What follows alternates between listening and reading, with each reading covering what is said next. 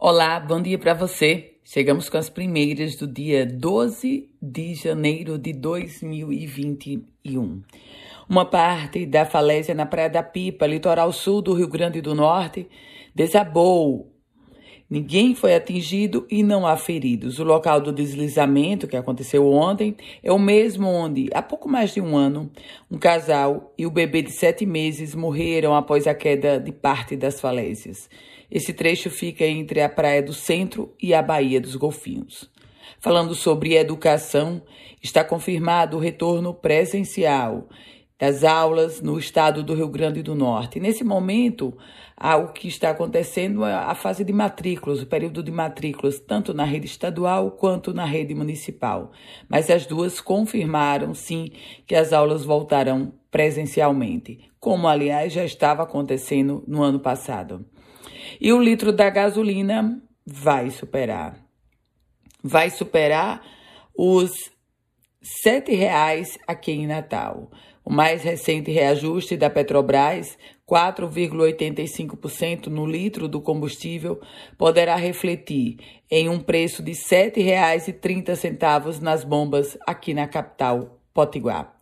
Eu falava há pouco sobre educação. O Conselho de Ensino, Pesquisa e Extensão da Universidade Federal do Rio Grande do Norte aprovou, à unanimidade, o calendário universitário para este ano. O cronograma prevê que o próximo período letivo de 2022.1 vai acontecer de 28 de março a 30 de julho, com a retomada inclusive da regularidade das aulas presenciais. Lembra do caso do quiosque lá na praia de Ponta Negra, onde o comerciante cobrou 160 reais por uma cerveja long neck, uma lata de Coca-Cola e pela permanência da cliente por uma hora usando a cadeira do quiosque? Pois é, a, Sem, a CEMURB, a Secretaria Municipal de Meio Ambiente e Urbanismo, confirmou que o quiosque ele estava atuando em uma área proibida para a prática comercial.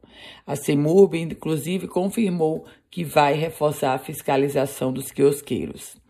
E a cantora Alcione testou positivo para a Covid-19.